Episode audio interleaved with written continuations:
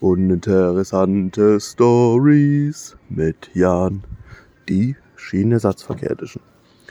Hallo und herzlich willkommen zu Uninteressante Stories mit Jan, heute in der Schienenersatzverkehr Edition.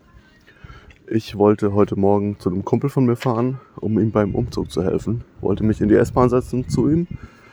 Jedoch fällt die S-Bahn im Moment wegen einer Baustelle aus, aber es ist ein Schienenersatzverkehr eingerichtet. Nun ist es so, dass online der Südausgang des Hauptbahnhofs als Standort dieses Schienenersatzverkehrs angegeben wird.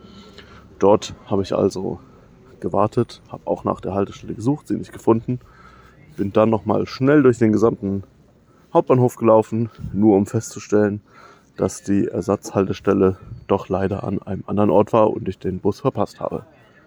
Das war uninteressante Stories mit Jan die Schienenersatzverkehr Edition.